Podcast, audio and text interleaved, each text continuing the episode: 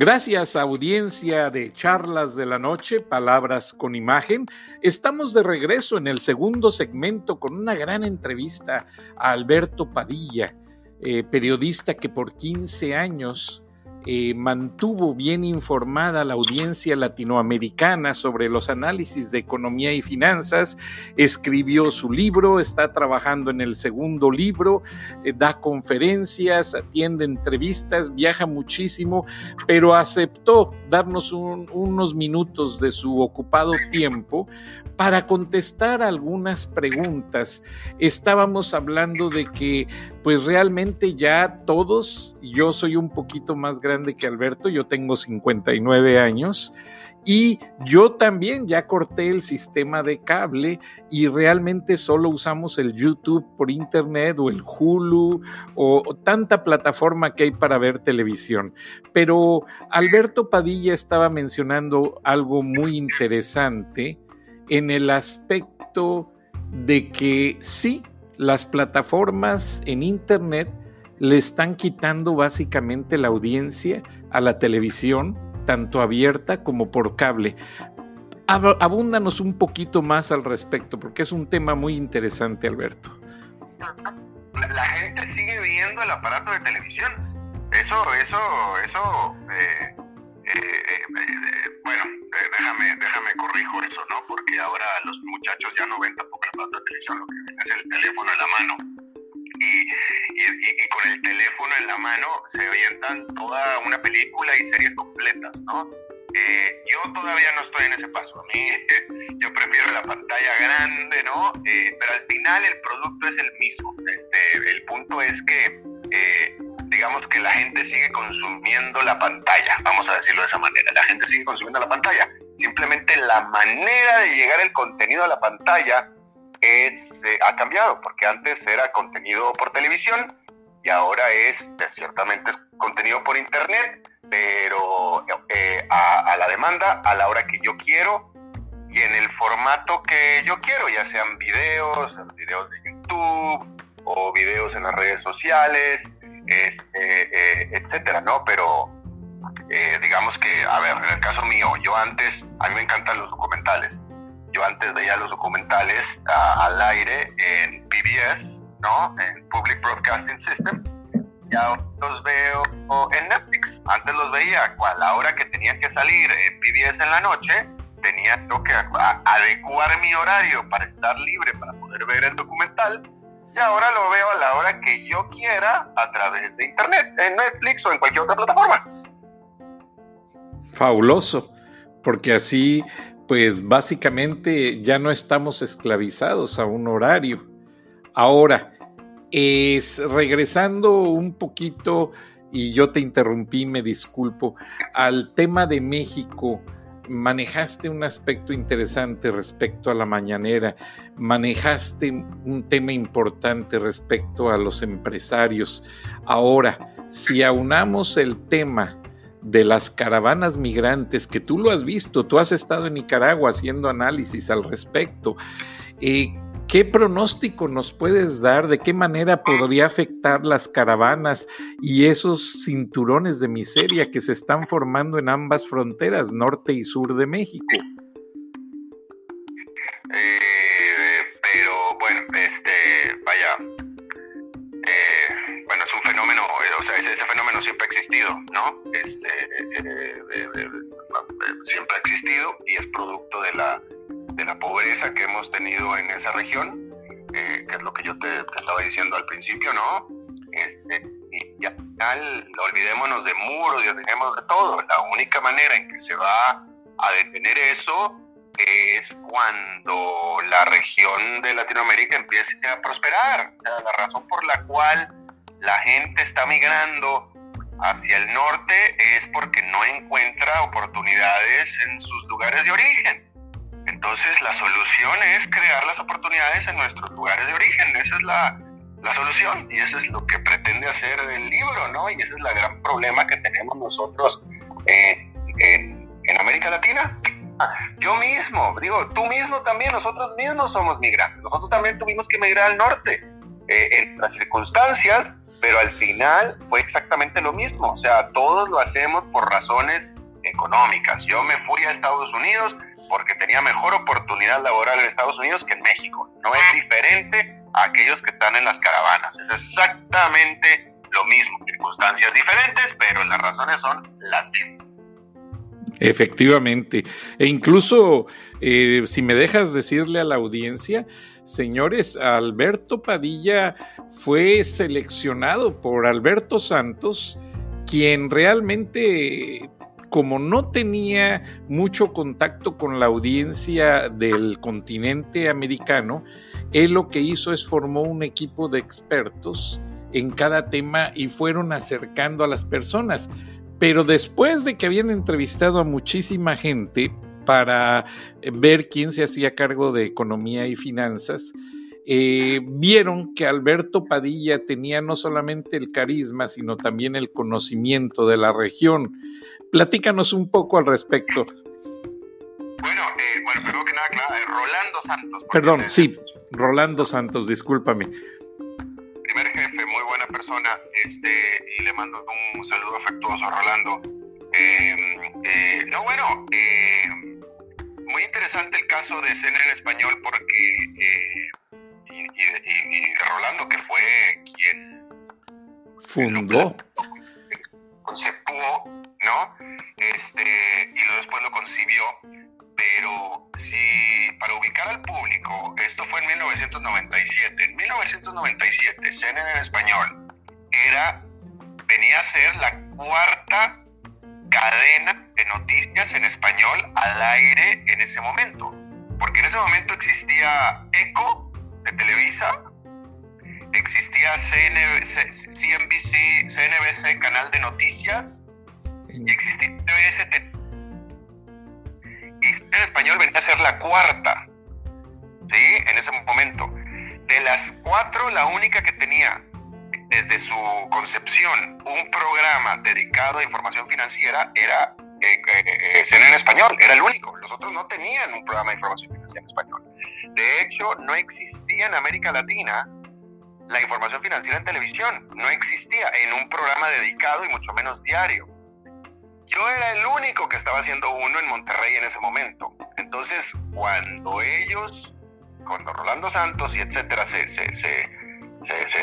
deciden tener un programa de información financiera y se ponen a buscar a alguien que tenga eh, experiencia en información financiera en televisión, pues no encuentran a nadie. El único que estaba ya haciendo sus cositas en televisión, en información financiera, yo, en Perdido en Monterrey, México, en un canal local.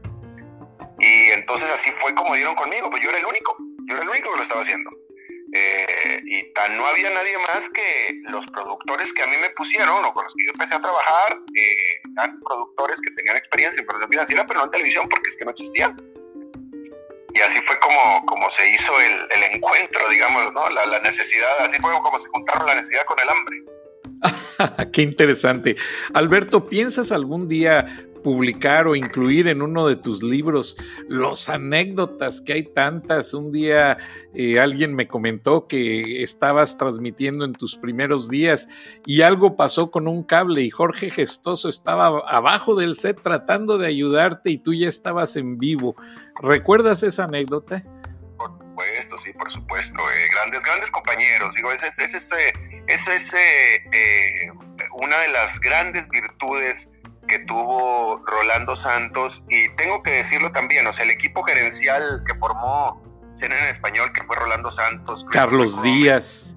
Eh, eh, bueno, eh, Carlos Díaz, pues sí, pero, pero también Dona Mastrangelo, ellos tuvieron la gran capacidad, la gran capacidad, porque esa es la que, como lo puedo definir, o la gran visión y capacidad y talento de formar un equipo de gente, o sea, un gran equipo formado por unidades muy poderosas cada uno de ellos. Entonces era un equipo muy funcional. Este, no, no te puedo empezar a describir la armonía con la que todos trabajábamos ahí, todos.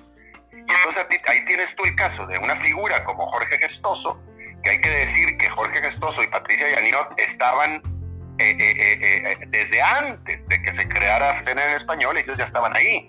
Este, entonces ellos, eran unas figuras reconocidas y internacionalmente conocidas y etcétera. Y la manera en nosotros todos los demás llegamos después y la manera en la que ellos nos dieron la bienvenida y nos tomaron y nos asumieron ellos dos como compañeros de trabajo iguales fue excepcional y hasta la fecha, que ambos son muy buenos amigos míos después de más de 20 años, somos muy buenos amigos, pero la manera en la que ellos nos dieron la bienvenida y nos tomaron y nos, ah, nos asumieron fue excepcional. Y está esa anécdota que te digo de yo tenía problemas ahí al aire, al aire, estando en vivo y, tenía un problema abajo en los pies porque el, el, teleprompter lo manejábamos con un pedal que estaba en el pie y Jorge Gestoso, nadie menos que Jorge Gestoso que era una tremenda figura eh, eh, eh, profesional y tremendamente conocido y, y, etcétera, con toda la experiencia del mundo y todo, experiencia que fue lo que le hizo saber cuál era el problema que yo estaba teniendo y él se tiró al piso y se metió abajo del set, yo al aire improvisando y, me arregló el problema, él metido entre mis pies abajo en el set, ¿no? Pero pues una, una humildad, te lo digo, yo, yo mismo no lo hubiera hecho, yo mismo no lo hubiera hecho, pero, pero es el tipo de, de, personas y de, y de ambiente que había dentro de escena en español, que es un ambiente que yo jamás viví en ningún otro sala de noticias y que te puedo garantizar que no existió ni volvió a existir más ahí mismo dentro de CNN. Después, nunca más. tengo que de nuevo saludar mucho la capacidad que tuvieron ellos de poder siempre elegir y contratar a, a gente no solamente con gran capacidad profesional, sino también muy humana. Sí, Sí, yo lo conocí paralelamente porque yo estaba trabajando con Charlotte Leonard en Techwood en los canales de entretenimiento que tú lo recuerdas perfectamente, TNT, eh, Cartoon Network y hacíamos los famosos cross promos de, de tu programa y pues en aquella época no había, no estaba muy sofisticada la tecnología de los servidores y pasar el archivo digitalmente. Entonces yo iba por los cartuchos, los tapes allí a CNN, me los traía a Techwood y hacíamos los famosos cross promos. Y también, ¿qué me puedes decir de Abel Demand?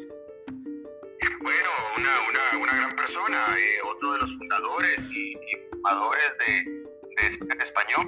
A mí cuando me entrevistaron para contratarme, eh, me entrevistaron, que yo recuerde, dos personas, Rolando Santos y Abel Dimán. Ellos fueron los dos que me, que, me entrevistaron. Eh, eh, Abel Dimán fue instrumental en la creación de escena en español, un gran profesional y alguien que yo aprecié, aprecié mucho. Y, él a mí, a pesar de que tenemos una considerable diferencia de edades, este, yo era joven eh, eh, eh, me, trató con mucho respeto y, y, bueno, que, esa era otra de las características que tenían ese equipo, ¿no? O a mí, yo tenía, cuando a mí me contrataron, yo tenía 32 años de edad. venía yo de un canal de televisión local en México, pero de a mí, ninguno de ellos jamás me dijo cómo hacer las cosas, ni me dio ninguna instrucción otra que no fuera haz tu mejor trabajo y hazlo responsablemente. Fuera de ahí, no me dieron ninguna otra instrucción y mucho menos una orden más, jamás, nunca. Eh, eh, entonces, eh, te digo, es, era un gran, gran equipo. que te puedo asegurar que todo esto que yo te estoy platicando, te puedo asegurar que los que pudieran estar escuchando esto que estoy diciendo actualmente, que trabajan en Eñe, en en este momento, pues lo van a encontrar increíble porque no, porque no es así en este momento, te lo puedo asegurar, no es así en lo más mínimo. Por eso, por eso es que lo señalo con tanta, eh, lo subrayo con tanta eh, eh, firmeza, porque era realmente excepcional. Interesante, Alberto. Ahora, en el módulo de lo que es la cobertura informativa, Alberto, yo veo que la gente te busca hasta casi, casi como para que los aconsejes. ¿Tú nunca has querido dedicarte a ser consejero de empresa, a ser asesor, que son bastante bien pagados en gobiernos, en empresas? Eh, ¿Por qué te has mantenido sólidamente en el periodismo, Alberto? ¿Tienes un compromiso? ¿Estás casado con el periodismo? A ver, antes de que cualquier cosa, yo soy periodista siempre, ¿no? Este, incluso es chistoso porque en más de una ocasión. Es más, con decirte que cuando fui a presentar, cuando yo fui a presentar mi libro a mi ciudad natal de Monterrey, eh, mi universidad, mi alma mater, eh, me, me, ofreció hacer la presentación en sus instalaciones y yo con todo gusto acepté. Y de nuevo, es mi alma mater. Yo me recibí de la Universidad de Monterrey de licenciado en estudios internacionales. Y cuando ellos lanzaron la convocatoria para la presentación de mi libro, me describieron como economista. Qué interesante. El alma mater, ¿no? Pero entonces esto es antiguo porque eh, eh, en, más de alguna ocasión, cuando me invitan a alguna conferencia, me presentan como economista. Yo siempre lo que digo es, no, señores, yo no soy economista, yo soy periodista. Eh, y, y bueno, pues eso es lo que yo soy. Entonces, antes de cualquier cosa, yo soy periodista, ¿no? Pero como periodista, pues tengo muchas otras capacidades y efectivamente yo, eh, eh, de hecho, he hecho consultorías a, empresas y a campañas políticas y etcétera, pero pues más, más que nada cuando me caen en la mano, no, no, no, no, no soy activo por ese lado, pues porque, pues te digo, yo, yo soy periodista y yo me, me promociono como periodista, ya si alguien me quiere, eh, me necesita para mis capacidades paralelas, con todo gusto las aplico en lo que yo pueda ayudar, definitivamente, ¿no? Pero yo, yo soy periodista. Interesante, Alberto. El prospecto del periodismo actual que tú llevas, multiplataformas, escritor, analista, eh, ha sido muy, muy interesante porque el que no te sigue por tu programa, por tu sitio de internet, por tu audioblog, te seguimos por las entrevistas que te hacen. De hecho, diste una, una serie de conferencias interesantes en otra ocasión y, y siempre estás dentro de lo que es el análisis. Alberto Padilla informa y analiza esa es tu, huella digital. ¿Bajo qué perspectivas eh, haces tus estudios de, antes de entregar un análisis a la audiencia?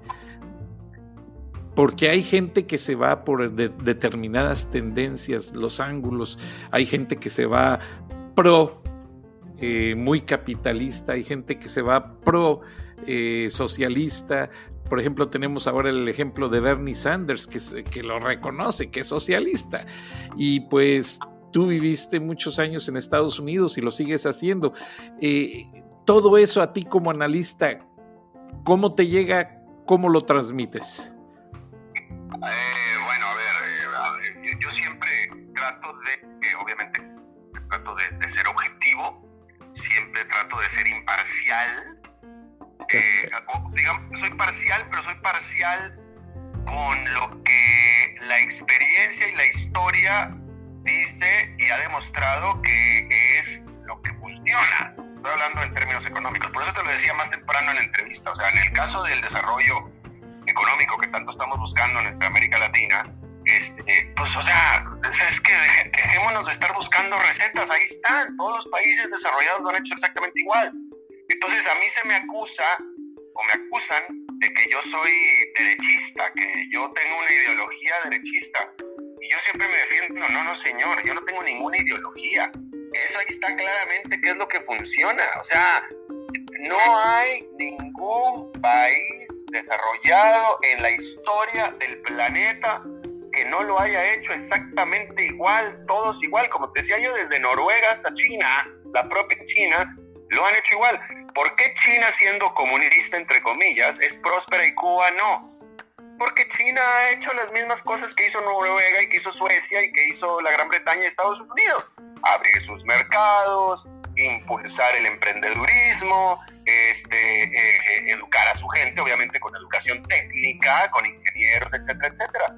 todos lo han hecho exactamente igual.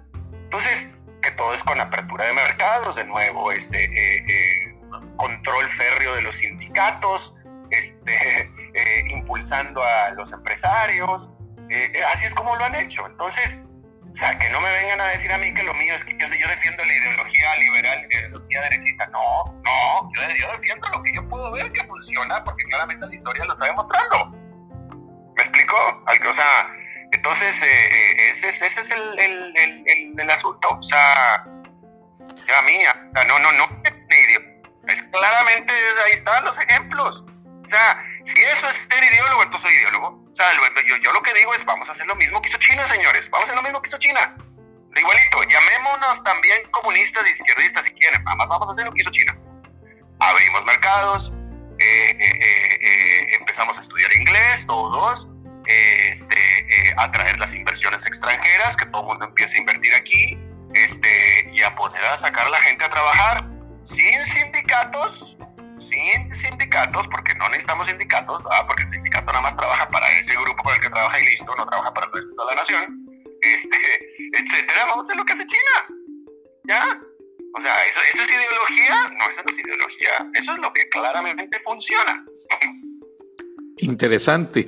Para la gente de la audiencia, yo hice esta pregunta un poco capciosa, pero aquí nos responde un Alberto Padilla original, que no se deja influenciar de nadie, que como él lo dijo, prefiere trabajar por su cuenta y no ser empleado, que tiene iniciativas y las está reflejando en sus libros que le recomiendo a la audiencia, ¿Cómo pueden encontrar tus libros aparte de Amazon u otros lugares, Alberto?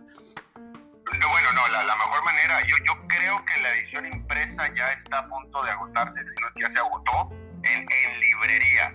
Pero en Amazon, en las plataformas de e-commerce, en, en, iTunes, en Apple, vaya en Apple, eh, ahí lo pueden encontrar. Todavía debe estar disponible en paper, pero definitivamente está disponible electrónicamente. Ah, qué bueno que se lo dices a la audiencia, porque sí, como todo mundo ya prefiere traer la tableta y ahí, como tú mismo dices, ver programas, ver documentales y ahora podemos ver tu libro eh, con un fácil acceso. Ahora, Alberto Padilla, ¿qué planes tiene a futuro mediano y largo plazo como analista, como periodista? No, no, ninguno. Seguir haciendo lo que estoy haciendo. Estoy escribiendo mi, segundo libro, que este va a ser una novela. Esta es una novela. Eh, este, eh, seguir haciendo lo que me gusta, lo que te puedo decir. Seguir haciendo más de lo mismo. Lo que me gusta, tranquilo, eh, jugar mucho golf, eso sí. y, y no, no, no, no, vaya, más de lo mismo. Es todo lo que te puedo decir. Este, si me sale al paso alguna cosa interesante que me guste, lo haré, pero tiene que ser que me guste. Lo que sí te digo es que no me, me, podrán tal vez ver en algún programa de televisión o algo, pero va a ser algo eh, el cual yo pueda controlar, jamás como empleado y ciertamente nunca trabajando ocho horas metido en una oficina, dependiendo de un jefe al que le tenga que pedir permiso para ir de vacaciones. Eso jamás, eso sí, te digo que no va a suceder nunca. Interesante interesante y te lo hacía porque escuché, pues eh, ha habido gente que te buscan en Colombia, en, mismo Costa Rica para hacer algo en televisión, entonces básicamente has dejado muy claro los parámetros de tu vida profesional. ¿Algo más que desees agregar, Alberto? No, no, realmente muy agradecido que hayas estado interesado en charlar conmigo y me encanta me encanta charlar contigo y con tu audiencia y te lo agradezco muchísimo. Y no va a ser la primera vez, ya verás. Amigos de Charlas de la Noche, hemos tenido una gran charla hoy con Alberto Padilla, analista financiero, escritor, periodista, regiomontano. Eh, básicamente, ¿cada cuándo vas a Monterrey? Porque tenemos mucha gente que nos escucha allá. Bueno, eh, antes que nada, aclarar que pasa mucho por América Latina, ¿no? Tú lo has dicho, regiomontano, regiomontano, porque no, los únicos que saben que es un regiomontano son la gente de México. Eh, y en México, los de Monterrey somos regiomontanos, y para más cortitos somos regios. Exacto. Y la única acepción que en México significa ser regio es que eres de Monterrey, no tiene ninguna otra acepción. Pero en el resto de América Latina y para el resto de los latinos, regio es otra cosa diferente, ¿no? Entonces, yo voy Latina yo digo es que yo soy regio y me refiero a que soy de Monterrey, pero todos los demás creen que yo soy un, un ¿no? Ay, este, Dios mío. Entonces hay que decirlo así, no, a Monterrey voy, no, no, no, solamente una vez al año. Eh, invariablemente paso las navidades ahí, ahí todavía están mis hermanos y mis sobrinos y mi madre. Eh, y acabo de estar ahí para esta Navidad y fin de año y pues eh, una vez al año voy básicamente. Qué bueno, Alberto. Eh, ¿Qué días nos visitas en Atlanta? Que la gente pueda escucharte. ¿Vas a presentar el libro en algún lugar especial en esta ocasión? ¿O qué planes tienes? No, no, yo Atlanta, Atlanta sí vengo más, sí vengo más porque en Atlanta es donde están mis hijos. En este momento justamente estoy en Atlanta. Eh, eh, y ahí sí, sí vengo más seguido, pero no, no, son visitas de carácter personal. Así es que este, desde acá, aquí, desde aquí saco mi, mi programa, mi podcast de todos modos, todos los días, pero no, no, no las, visitas a Atlanta son, son personal para disfrutar a mis hijos. Ah, perfecto, perfecto. Bueno, amigos de la audiencia, como ya lo escucharon, Alberto Padilla, el gran periodista financiero, que de hecho ha marcado una huella en Latinoamérica y toda la gente que en algún momento hemos escuchado a Alberto, eh, síganse dando el tiempo de hacerlo porque él sigue activo con sus programas y ya él anunció en qué redes sociales se le pueden eh, ubicar o simplemente, como él lo dijo, googlear a Alberto Padilla y ahí lo vamos a encontrar. Muchas gracias por el favor de su atención. Gracias, Alberto.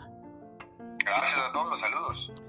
Y nos despedimos en una hora más en Charlas de la Noche, Palabras con Imagen. Saludos a Idaho, que empezamos esta semana en KHRG 1120. Gracias, un abrazo a nuestros paisanos mexicanos por allá, en California, en Nuevo México, en Arizona. Les agradecemos su apertura. Un abrazo. Hasta entonces.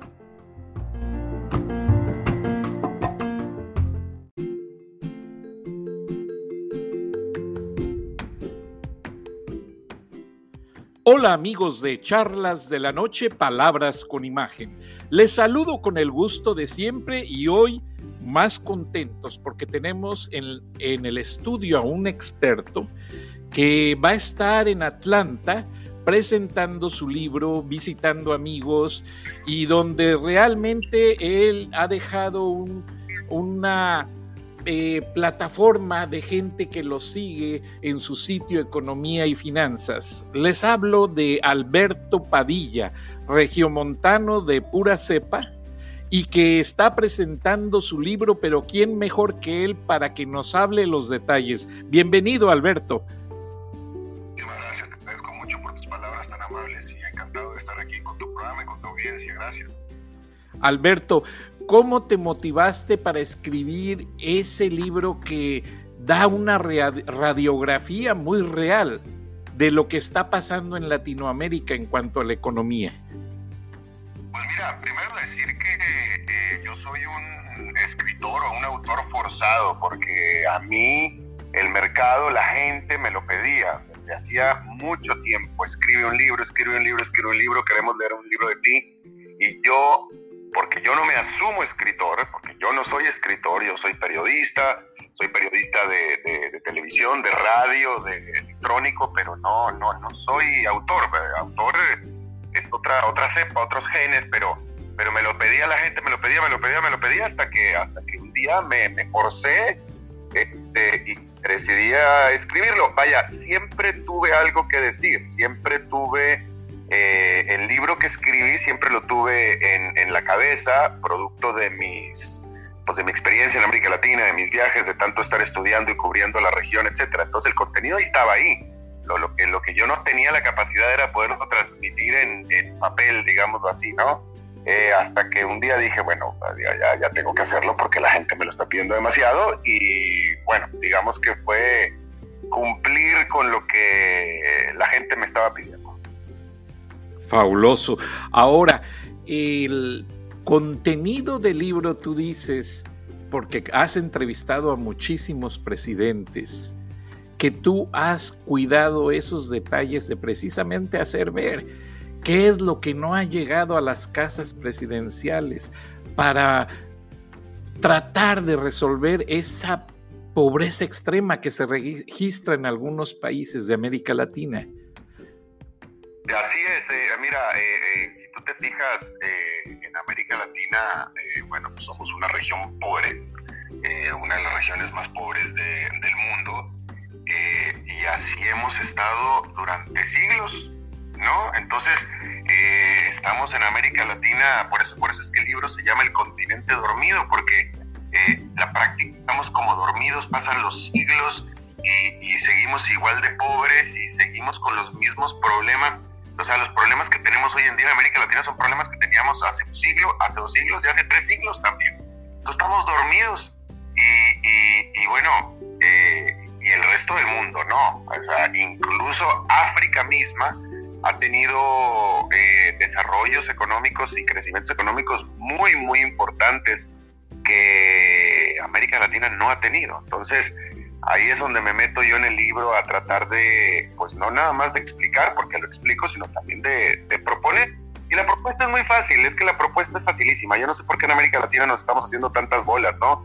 Pero en el resto del mundo, o sea, no hay país, la realidad es que no hay país desarrollado, no hay país rico, no hay país que hoy sea rico y que antes fue pobre que no lo haya hecho exactamente igual. Todos los países lo hicieron igual. Desde Noruega hasta China lo han hecho por medio de apertura de mercados, libre comercio, eh, eh, impulsar la inversión, eh, la productividad. Todos lo han hecho exactamente igual. Solamente en América Latina todavía no nos hemos dado cuenta.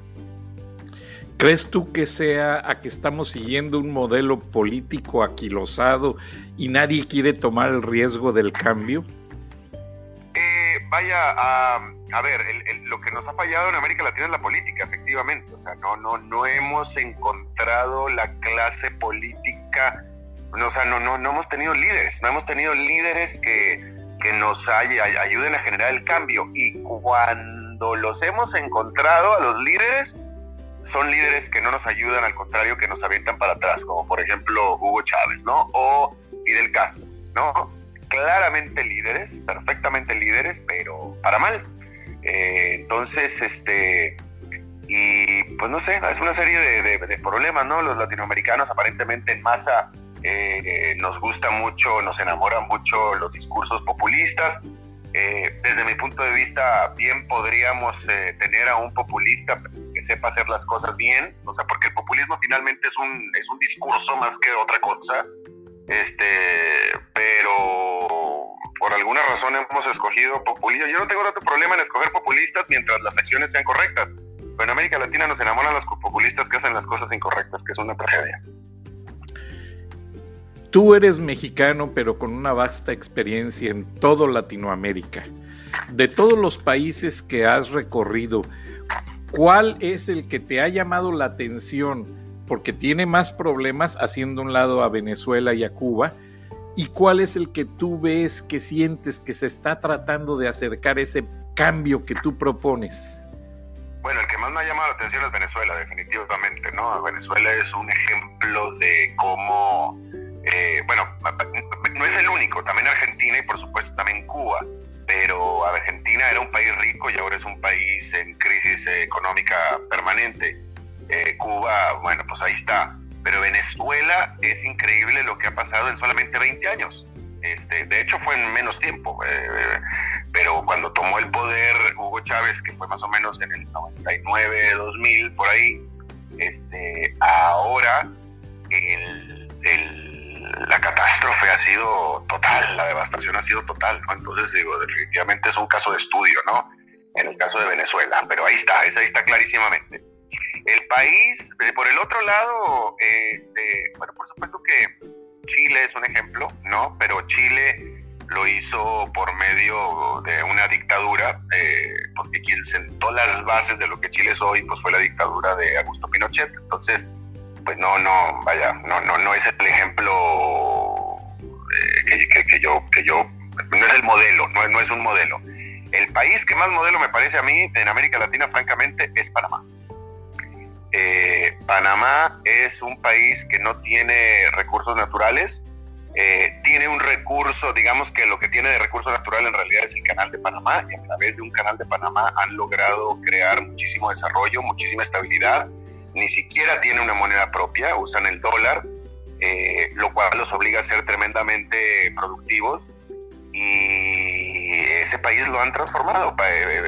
Panamá está ahora con números de país rico, han fallado un poco en llevar esa prosperidad al resto del país, eh, pero, pero creo que se, está resolviendo. Eh, y bueno, eh, no hay país en el continente, bueno, en Latinoamérica, que haya tenido tanto crecimiento sólido por tanto tiempo como Panamá. Así es que lo que pasa es que los panameños no lo asumen mucho y no reclaman su, su, su verdadero lugar en eh, su posición económica en América Latina, pero deberían de hacerlo, porque el único país que tenemos de modelo y de ejemplo me parece a mí que es Panamá. Y de hecho le llaman hasta el Suiza de América Latina.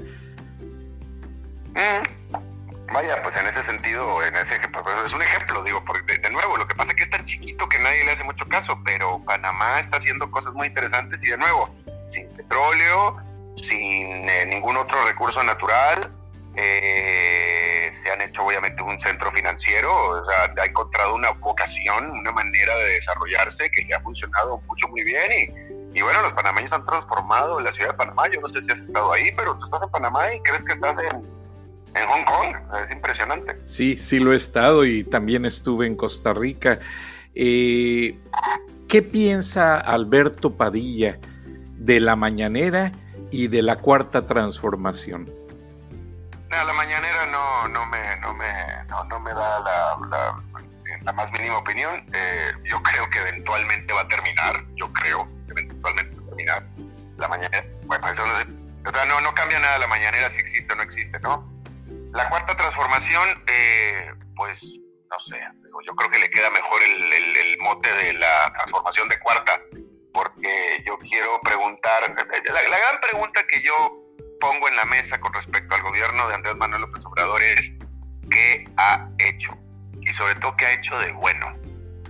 Que alguien me diga concretamente qué ha hecho de bueno Andrés Manuel López Obrador. Algo que, o sea, eh, eh, cómo se nota, en qué momento, a partir de cuándo y cómo se nota, yo no sé si la cuarta transformación, pero cualquier transformación.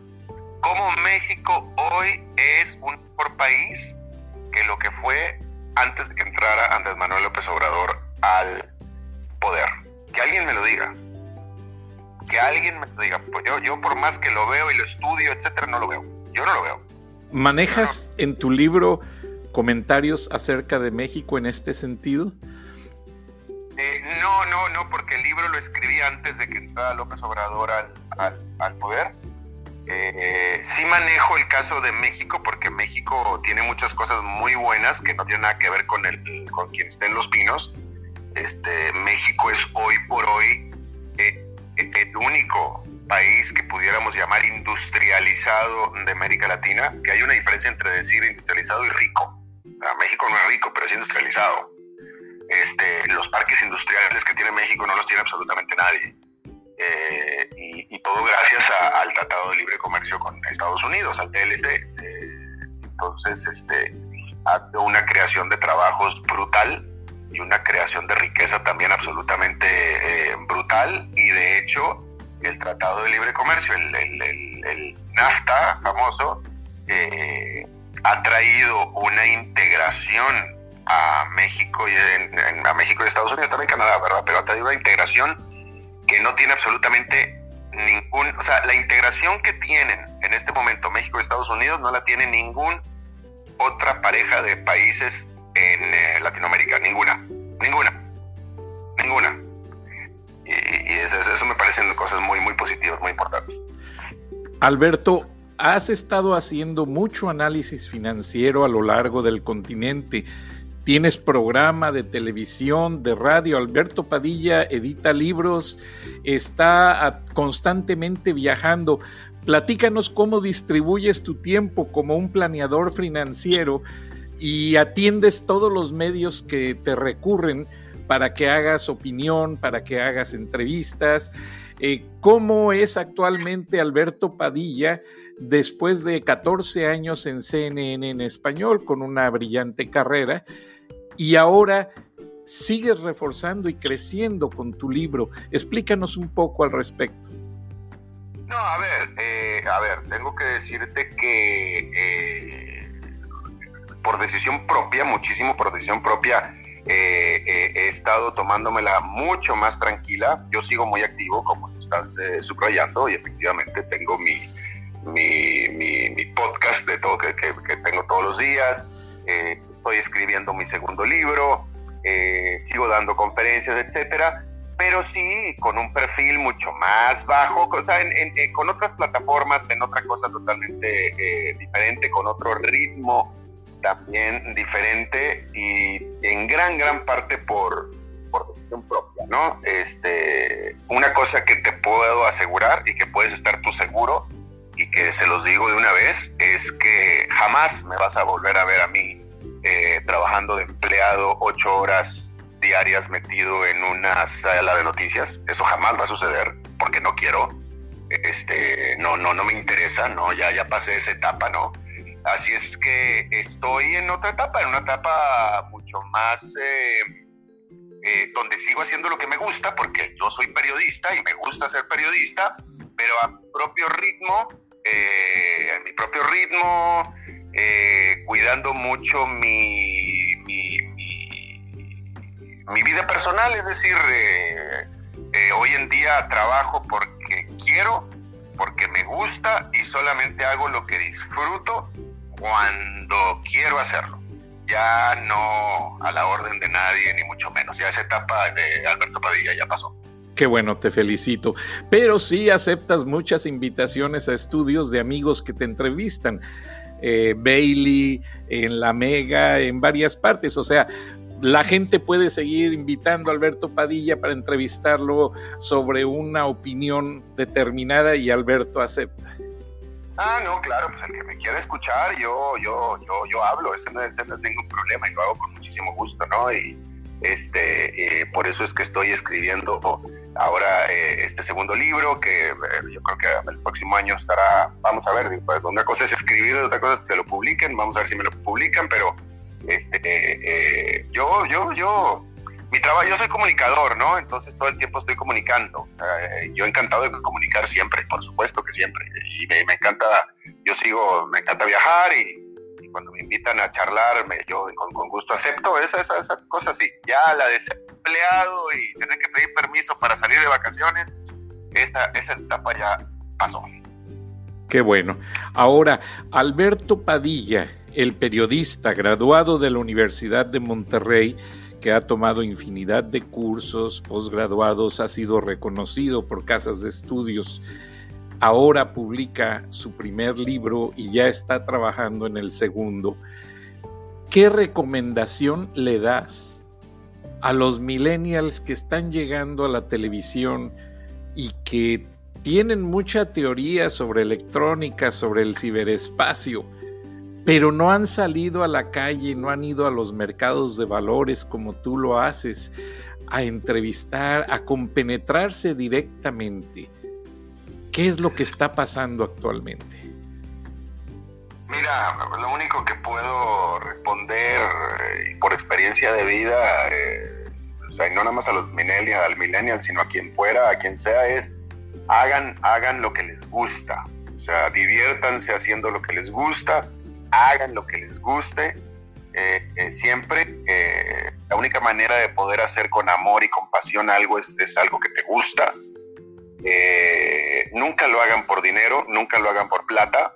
Este, y, lo demás viene solo. O sea, si, si, si, si, si disfrutamos lo que hacemos, yo prefiero ver a alguien que disfruta lo que hace, aunque viva en la pobreza, a ver a alguien que odia lo que hace y vive rico.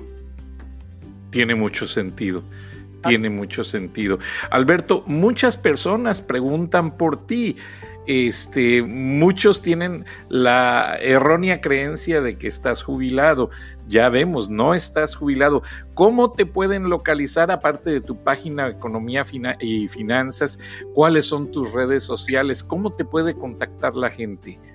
Bueno, eh, si, googlean mi nombre, ahí va a aparecer todo, pero bueno, en Twitter es Padilla News, en eh, Facebook es Alberto Padilla Economía y Finanzas, o simplemente con que pongan Economía y Finanzas, ahí va a aparecer mi página de Facebook. En eh, podcast, con que pongan Alberto Padilla en Spotify o en Apple Podcast va a aparecer. Este, mi podcast se llama A las 5 con Alberto Padilla, que es un programa de radio también. Y pues ahí estamos, ahí, ahí estamos, ahí, es cuestión de que, el, que me busca me encuentra. Fíjate que escuché la versión de una persona cercana a un expresidente de Colombia y dijo algo muy interesante. El expresidente les dijo, si no me entrevista Alberto, no se da por hecho creíble lo que yo diga y te buscó y, te pidió que lo entrevistaras. ¿Nos puedes platicar un poco de eso? Bueno, no, no, no, no. La, cita que tú estás diciendo, no, no, yo no, no, no, no, no la conozco, ¿verdad? Pero, pero sí, lo que puedo decir es que efectivamente, eh, pues en los 15 años que estuve yo en CNN, eh, es curioso porque, o sea, tú como periodista, parte de tu trabajo pues son tus fuentes de información, ¿no? O sea, eh, así como alguien que trabaja en una empresa, eh, es ejecutivo en una empresa, eh, tiene, tiene pues sus proveedores y tiene sus colegas de, otras empresas con las que tiene relación, etcétera, y se convierten en parte de su, de su mundo laboral, ¿no? cuando tú eres periodista de una cadena no solamente internacional, sino influyente, como influyente éramos cuando estaba en CNN en español, este, eh, pues los presidentes y etcétera se convierten en parte de tu, tu entorno laboral, ¿no? Entonces, eh, eh, pues yo tenía mucha relación en ese sentido, pues yo, los presidentes eran mi fuente de información y yo o nosotros éramos parte también de la, de la, de la, de la fuente de información o de los medios de información que usaban los presidentes, entonces pues sí teníamos mucha relación había mucha mucha relación con ellos, ¿no? Eh, y yo pues tuve eh, de relación con algunos presidentes de Colombia, no solamente con uno, y, había una relación de, confianza y de respeto mutuo, eh, siempre entendiendo que uno es el periodista y el otro es el, el, el, el presidente y, bueno, o sea, así como éramos, como teníamos muy buena relación, pero también siempre les hacíamos las preguntas duras y ellos esperaban las preguntas duras de parte de uno, ¿no? Así es que era una bonita relación y todavía nos saludamos muy cordialmente con muchos expresidentes, definitivamente. Qué bueno, Alberto. ¿Nos podrías dar un análisis de lo que está pasando en los medios informativos? Actualmente se habla mucho del fenómeno fake news y muchas cosas. Y yo leí en un estudio que los periodistas tienen más audiencia en un podcast en su página de internet que ya en los medios habituales. ¿Qué piensas tú al respecto? A ver, yo creo que... A ver, varias consideraciones. Primero que nada, vamos a hablar del fenómeno del fake news, um, que existe. Pero si te pones a pensar, el fake news siempre existió sea, tú te acuerdas que eh, cuando éramos niños, no sé qué edad tengas, pero cuando éramos niños, que no había internet, no había redes sociales, no había nada de eso, en los supermercados eh, vendían periódicos especializados en fake news. O sea, yo me acuerdo, vaya, había portadas, había portadas ahí, en la, caja del supermercado había eh, alguna portada de algún periódico que decía, por ejemplo, es un ejemplo hipotético, un ejemplo que me estoy sacando de la cabeza, pero que sin embargo es descriptivo Marilyn Monroe es hombre, por ejemplo, ¿no? Este, o, o, cualquier, cualquier de, ese tipo de noticias. Y existían ya ese tipo de medios que se dedicaban exclusivamente a decir mentiras. Este, en el, eh, no sé, en México había, no sé, varios periódicos, el Alacrán, me acuerdo que se llamaba alguno, y etcétera. Entonces, los fake news siempre han existido eh, y estaban ahí para el que los quería consumir, ¿no? Y había un segmento importante de la población que agarraba ese tipo de periódicos y no los periódicos serios y formales, ¿no? Así es que ese fenómeno siempre ha estado ahí para el que lo ha querido consumir. Eso es por un lado. Eh, por otro lado, eh, yo recuerdo estando chico eh, de repente incluso te mandaban en el correo, en el correo regular, te llegaban panfletos y cosas así con fake news. Y yo me acuerdo estar joven y, me, impresionaban y me, y me influían ese tipo de noticias hasta que pues eventualmente ya con, mi con la madurez, con la lectura, con la cultura que fui adquiriendo con mi educación formal, la cual no todo mundo tuvo acceso ni tiene acceso, ¿no? Pero pues ya empecé a discriminar y empecé a, a, reconocer lo que era fake y lo que no era fake, empecé a formar mi criterio, etcétera. Entonces, fake news siempre han existido. Eso es por un lado, ¿no? Y por otro lado, yo creo que, a ver, eh, eh, el, periodismo es mucho de talento, por supuesto que es mucho de experiencia, pero también es de experiencia con talento. Eh, y ese se nota al margen de medio en el que estés, ¿no? Yo no sé si soy bueno o mal periodista. Creo que hay elementos para pensar que estoy más o menos por el lado del buen periodista, ¿no? Más o menos. Pero no, no soy peor o mejor porque estoy o no estoy en algún medio de comunicación masivo o no. O sea, ¿me explico? O sea, lo que yo soy, soy lo que soy al margen de donde esté. ¿No? Y pues la gente lo reconoce. Digo, esa, esa, esa parte la gente la reconoce. Eh, a un nivel más, eh, ¿qué te voy a decir? A un nivel mucho más eh, personal, eh, como una reflexión personal, este, pues vaya, qué lindo fuera qué lindo fue cuando tenía, vaya, qué lindo es si muchísima gente te sigue. Sé qué lindo es, ¿no? Qué bueno que muchísima gente te sigue. Pero al final lo que importa es que lo que estás diciendo tenga valor y sea de calidad al margen de si te siguieron o te leyeron 10 personas o 10 millones. Porque uno no lo hace para ser popular o para ser influyente. Uno lo hace porque no, tienes que hacerlo, traes en la sangre y eso es lo que lo haces. Y punto, se acabó. ¿No? Exactamente, pero sí, no podemos dejar de reconocer que como eh, los pasteles, tú fuiste un ingrediente que le dio una gran consistencia en economía y finanzas a CNN en español y no ha habido quien llene el gap. Bueno, pues no sé, no sé, no sé eso, no, no, no, no vaya, qué bueno, gracias que me lo dices, este, supongo que al final es, cuestión de, una opinión personal. Eh, yo te voy a decir qué es lo que no ha habido quien llene el gap, eso sí te lo voy a decir porque es cierto. Lo que no, el CNN para el que yo trabajé, el CNN que, en el que yo estuve y el que ayudé a formar, porque yo soy uno de los miembros fundadores de lo que fue CNN en español y que ahora ya no es, ese gap nadie lo ha podido llenar. Porque el CNN que yo fundé y por el que trabajé 15 años, ese CNN éramos influyentes, éramos relevantes, éramos referentes eh, y, ya, ya no lo, ya, ya, o sea, cambiaron de, vaya, ya no lo ves más y nadie lo ha logrado hacer más. Nadie lo ha logrado hacer más. Eh, ese gap sí que no, sale, no, se, ha, no se ha logrado llenar. Eh, estoy hablando de, toda la institución, no nada más, no, no, no de una sola persona, estoy hablando de mí. Pero eh, ese, ese yo creo que no ha habido un medio de información electrónico latinoamericano regional con tanta influencia y con tanta relevancia como lo que hicimos cuando estuvimos ahí. Desafortunadamente decidieron no hacerlo ni serlo más y ese gap nadie lo pudo lograr, nadie lo pudo llenar.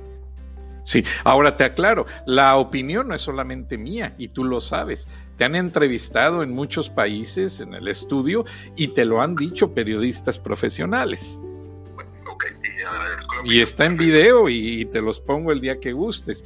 Entonces, eh, y no solamente porque somos mexicanos, porque también la semana pasada entrevisté a María Celeste Arraraz, una gran puertorriqueña, una gran calidad humana, y hay mucha gente en el periodismo que realmente está contribuyendo a diario en el quehacer de formar una sólida opinión basada en la verdad, que es todo lo que tú nos has venido diciendo.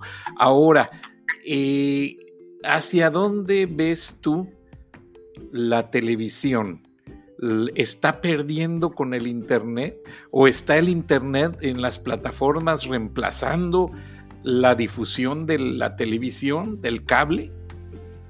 Sí, sí, o sea, eh, claramente la televisión, lo, estamos viendo, ¿verdad? La televisión está desapareciendo eh, como medio de comunicación. Eh, eventualmente el aparato de televisión va, a claro, y, ya ni siquiera eventualmente, o sea, ya, ya hoy lo, lo, es así. Por ejemplo, yo, yo, yo, yo mismo, eh, yo llevo, yo creo que ya llevo como 10 años de no estar suscrito a ningún servicio de cable, en lo más mínimo. Mi aparato de televisión no es más que un monitor, no de, computadora, pero un monitor de internet. Eh, ¿No?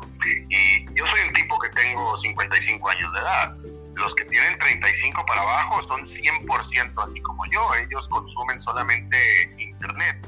Entonces, eh, la televisión como la que conocemos tú y yo está condenada a muerte, totalmente. Eh, eh, al final lo que va a prevalecer, que ha sido lo que siempre ha prevalecido en la televisión, es el talento. Y ese talento va a continuar, pero en un formato diferente, o sea, en un, en un formato de, de, consumir, o sea, ya, ya, ya no va a ser tele media de la noche porque es a la hora que sale Alberto Padilla. No, ahora va a ser, tengo ganas de ver a ver qué está diciendo Alberto Padilla, déjame lo pongo ahora que voy a estar preparándome un sándwich en la cocina. ¿Me explico? Así pasa, así pasa. Alberto, permíteme, nos vamos a una pausa comercial, audiencia de charlas de la noche, quédese con nosotros, vamos a unos mensajes curiosamente de unos patrocinadores que nos quieren mucho y regresamos con Alberto Padilla, escritor, analista financiero, periodista. No